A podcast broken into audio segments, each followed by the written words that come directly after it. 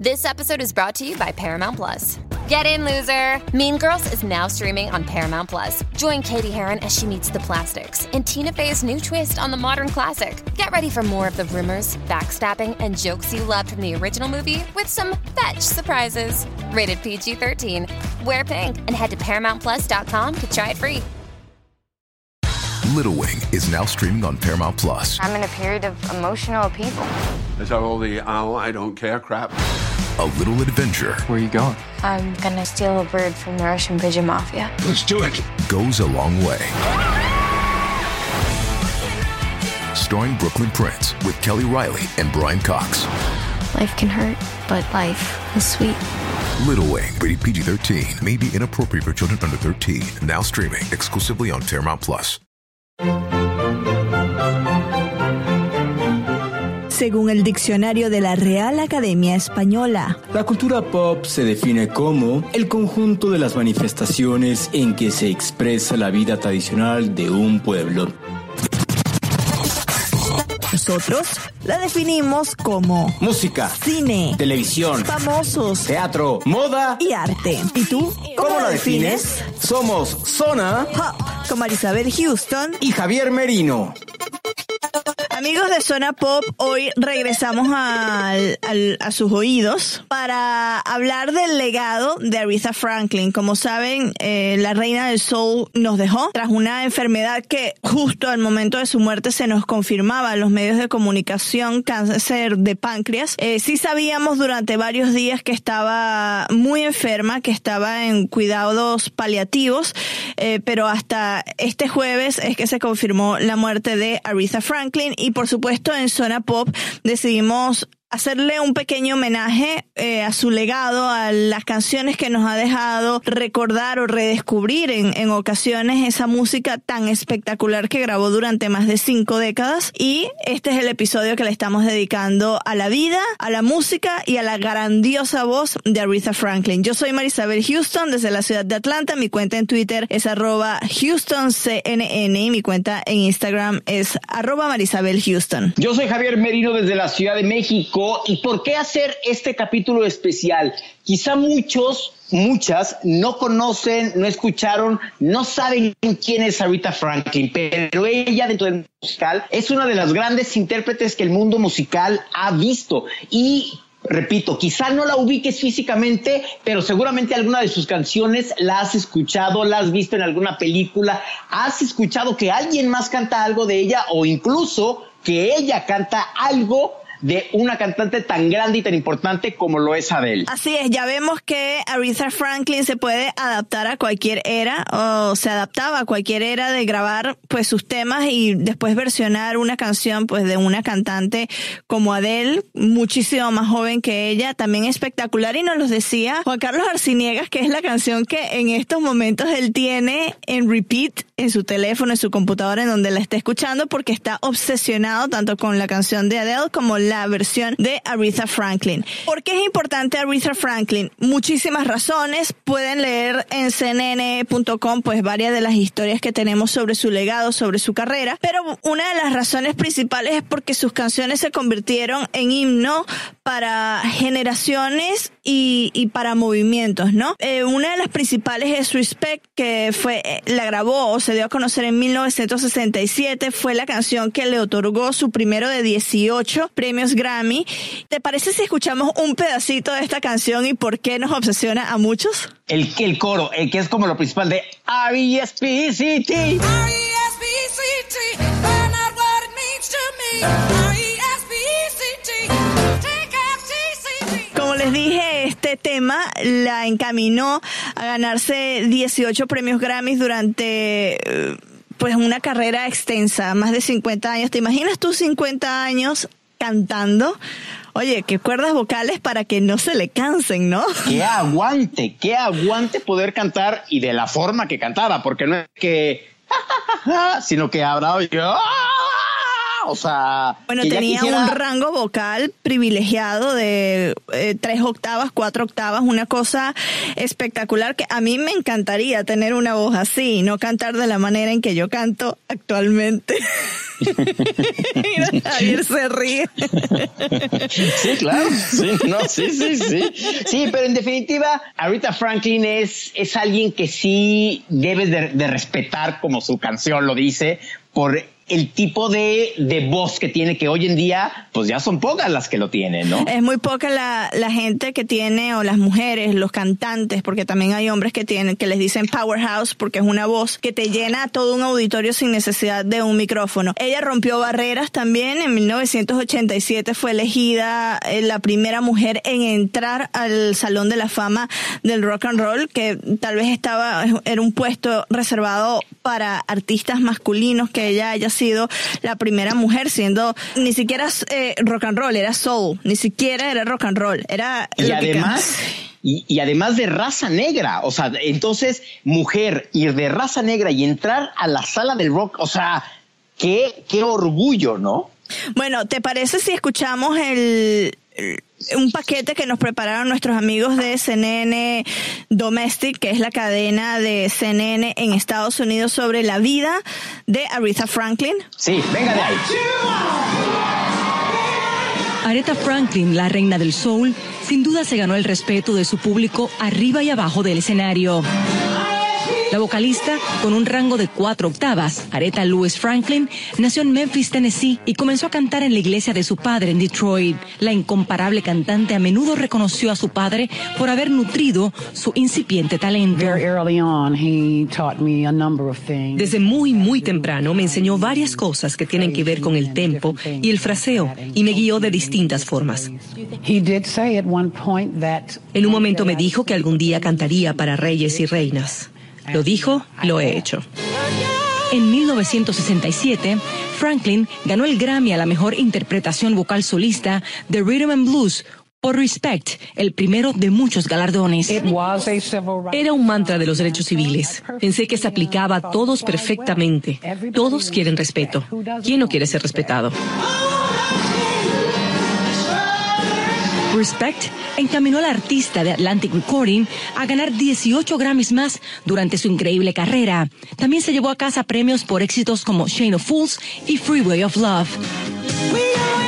Franklin fue una adelantada a sus tiempos y la primera en varios ámbitos. En 1987 fue la primera mujer en ser inducida al Salón de la Fama del Rock and Roll y siete años más tarde se convirtió en la galardonada más joven honrada por el Centro Kennedy. Algunas de las cosas que han pasado son increíbles, pero ¿quién lo hubiera pensado? Pero fue así a pesar de todo y Dios es bueno.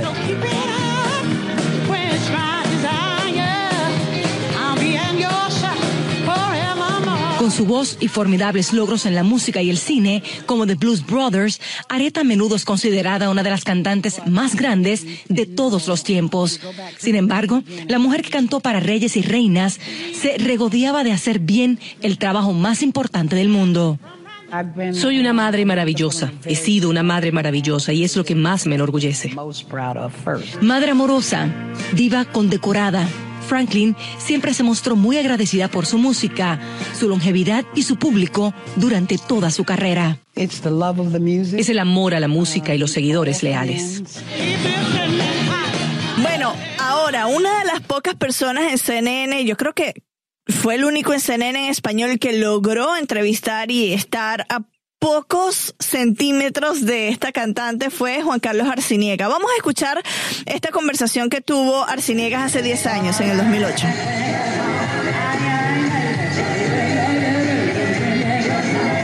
¿Hay diferencia alguna entre los artistas que hoy ganan un Grammy con lo que representaba para ti hace 40 años, en 1968, cuando ganaste por Respect? Well, I don't know. Sometimes it seems that um, Bueno, no lo sé. En on ocasiones parecería que el ganador es elegido más por las ventas que por la creatividad artística o los logros. me, parece que algunas veces, no todas, la elección es por razones comerciales, aunque también hay ganadores con verdadero talento interpretativo. You have 16 duets here or Tienes 16 duetos o 16 canciones en este nuevo álbum. Me pregunto en el caso de Nessun Dorma, cuando prestaste ayuda a un colega enfermo, Oh, Pavarotti. Pavarotti. si tuviste la oportunidad de preguntarle a él qué pensó de tu actuación cuando lo reemplazaste. No, I didn't. Uh, I performed it for him at No, no la tuve. Uh, that Canté para él en una cena benéfica en el Hotel Waldorf Astoria de Nueva York, donde también estaba Sting, Natalie Cole y otros.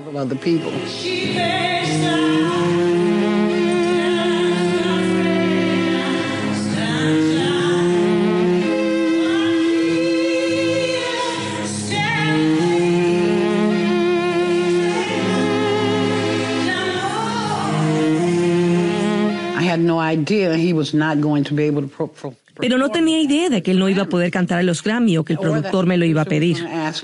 a.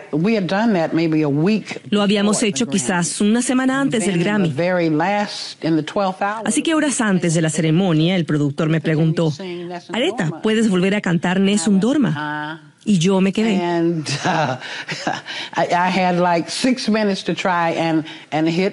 Tuve como seis minutos para prepararme y recordar lo que había hecho en el Waldorf y estar lista. really quick. Uh, You were sensational. Absolutely. Thank you. Thank you. Con toda la experiencia que hoy tienes y cuando escuchas cómo todos estos talentos jóvenes y maravillosos como Amy Winehouse, nominada al Grammy de este año, se dejan distraer por las drogas y un estilo particular de vida, ¿qué es lo primero que tú piensas al respecto? Uh, it's just most unfortunate that. Uh, Es muy desafortunado que antes de haber vivido realmente se vean envueltos en esas cosas. um, I don't know uh, whether or not it. Yo no sé si es falta de supervisión o de atención de los padres o por dejar el hogar, no lo sé. Pero es muy, muy trágico y lamentable. Finally, you have um, Finalmente, tú has inspirado a mucha gente y del mismo modo tu inspiración viene de diversos lugares. Pero ¿en dónde está la música latina? ¿Te han influenciado sus ritmos? Oh, I love Latin music. I love it. Tito Puente. Me fascina la música latina, me encanta. Tito Puente vino una vez a tocar en mi cumpleaños y me gusta Ricky. um, Martin. Do you really want it? You know, I love that. Do you really want it? I love that. Um, Latin music, they've got some La música latina tiene tremendos arreglos, tremendos, y sus músicos son explosivos. well, so before Y antes de decir adiós, la reina del soul, primera dama de la canción, leyenda viviente del Grammy, de todos estos títulos, ¿cuál es el que te hace sentir más orgullosa? Uh, the proudest is mother. El que me enorgullece más es el de madre, haberlos criado y ayudarles en sus inicios. Todos trabajan en la industria. uh, Kelf, mi hijo menor, tiene un grupo de música hip hop cristiana. Es una pequeña banda maravillosa y les estoy buscando un contrato discográfico. Mi hijo Teddy viaja todos los años a Europa para tocar en festivales europeos como el de Montreal o en Alemania y otros lugares. Y mi hijo Eddie comienza ahora una carrera discográfica y ya firmó con mi propio sello. Y también está mi hijo Clarence, que es escritor. Clarence is a writer. Así que estoy muy feliz de haberme apartado un poco de mis cosas, porque ahora es realmente el momento de ellos. Because it's really their time. So that's the best legacy you're leaving. Entonces, ese será tu mejor legado. ¿La familia, los hijos? Um, hmm. Bueno, mis hijos, la palabra del Señor y mi música. Eso es. Yes.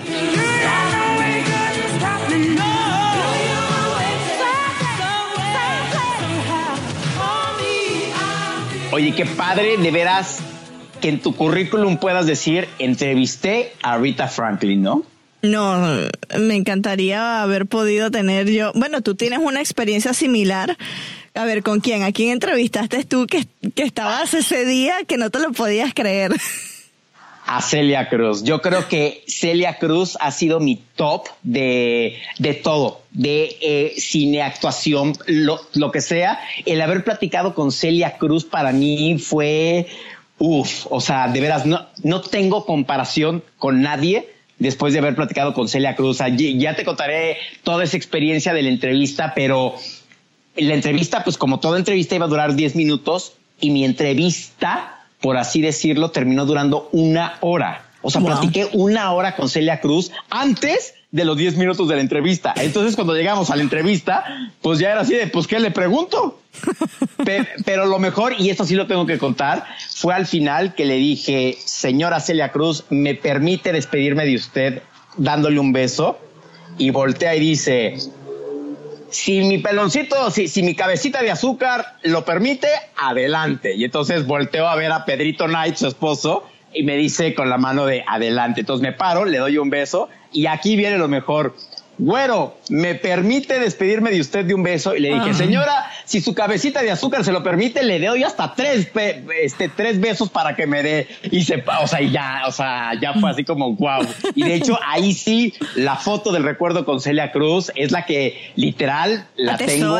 claro. Uf, uf, sí. La tiene cinco dis- discos duros, impresa 10 veces, la tiene Sí, en la nube y todo. Bueno, además de colocar la entrevista de Juan Carlos Arciniegas, también hablamos con él hace unos minuticos vía telefónica desde Los Ángeles que nos cuenta cuáles fueron sus primeras impresiones al estar frente a frente con la reina del soul.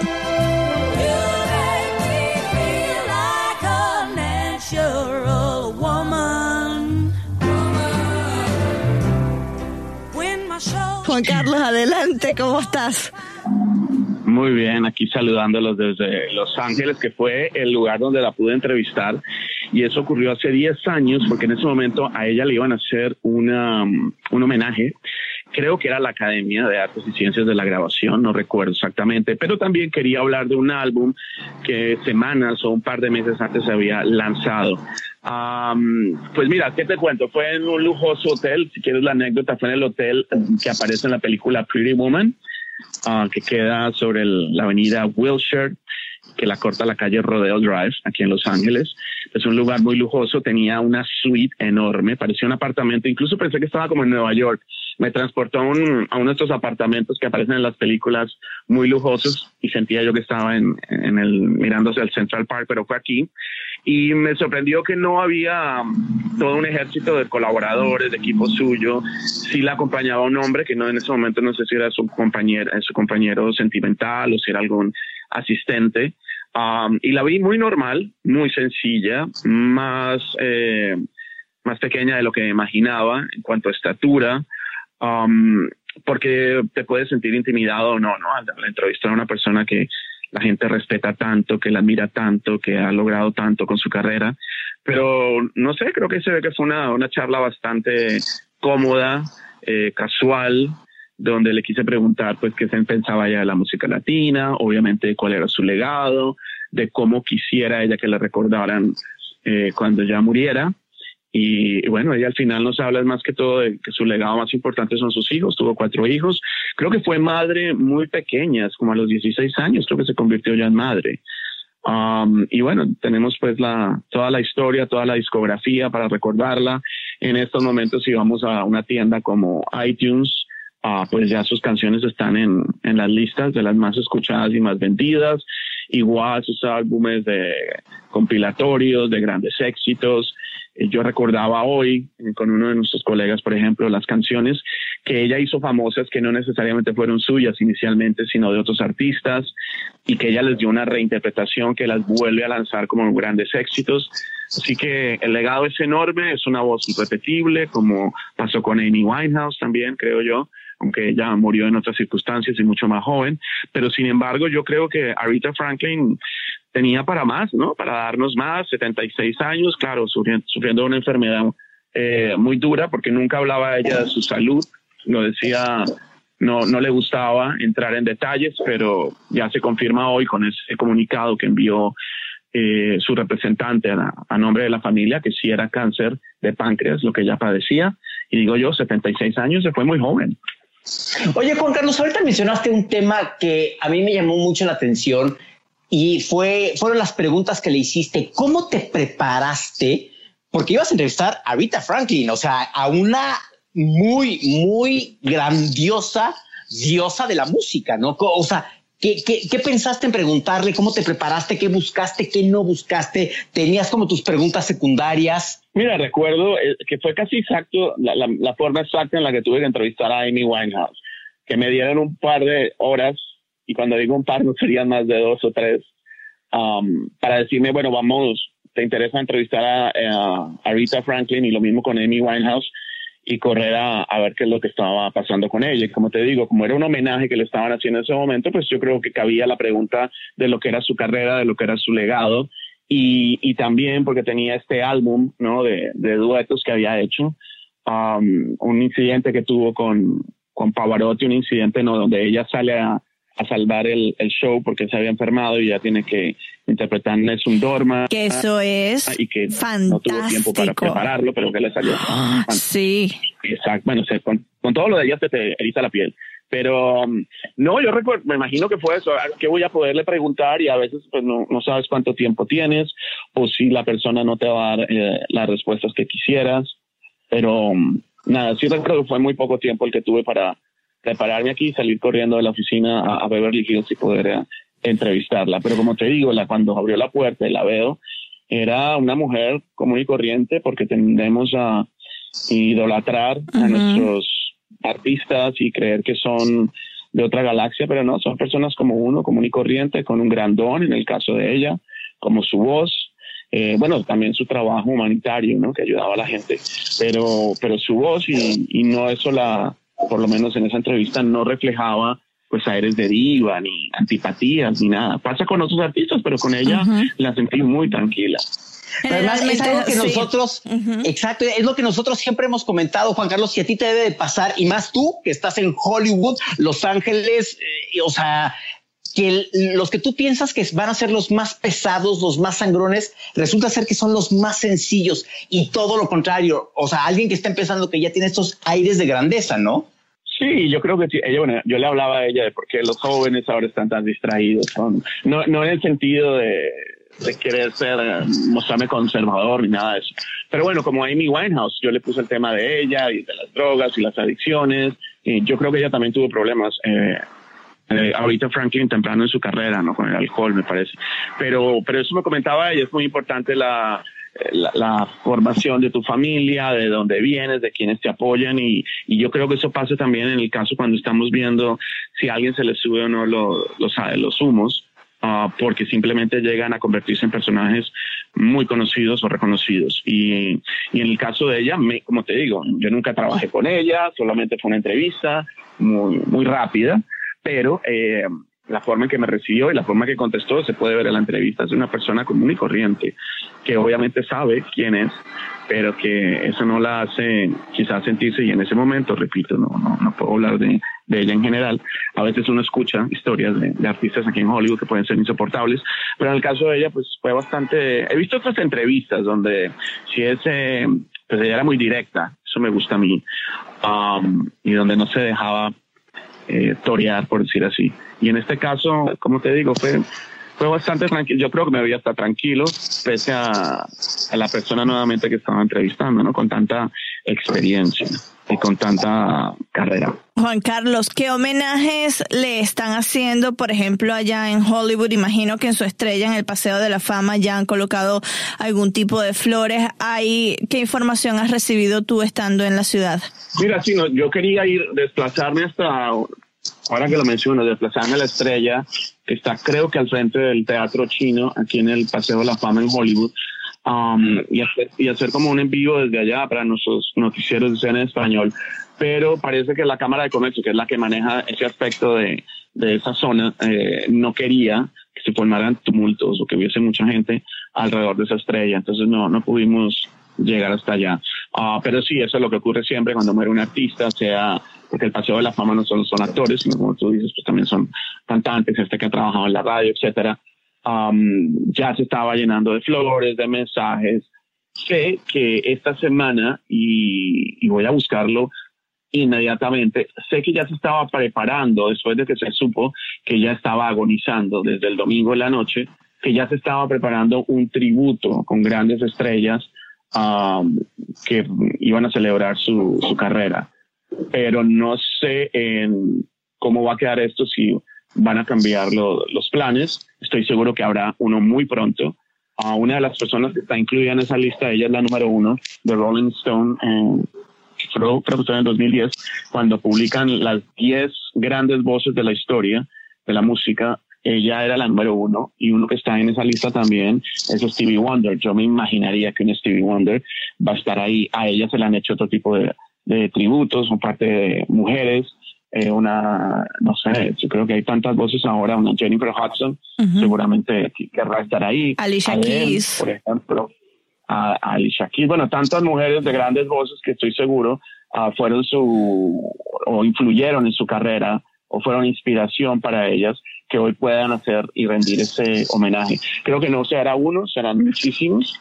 Um, todo el mundo está reaccionando a ello, a su muerte, lo que significó Aretha Franklin para ellos.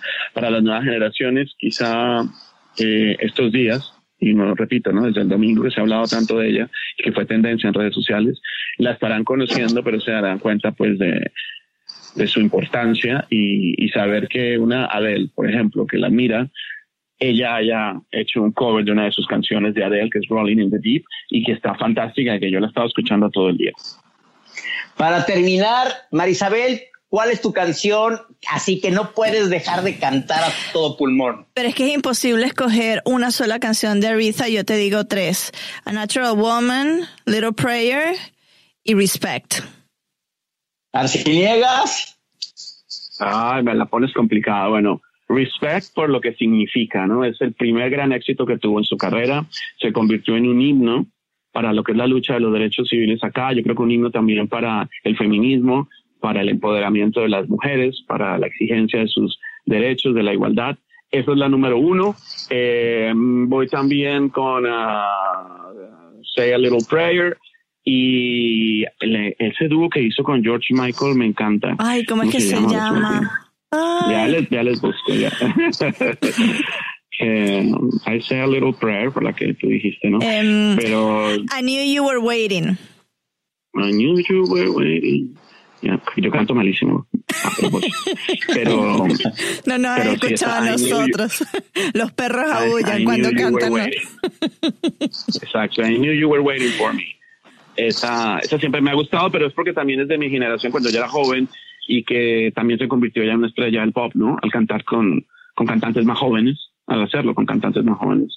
Así que es- esas me gustan, pero estoy escuchando Rolling in the Deep de Adele. Ay, que eso es que ella genial. regrabó, que ella volvió a hacer eh, esa canción con su propia interpretación, muy diferente a la de Adele, y que está en un disco que hizo ella, un tributo a las grandes días de la canción.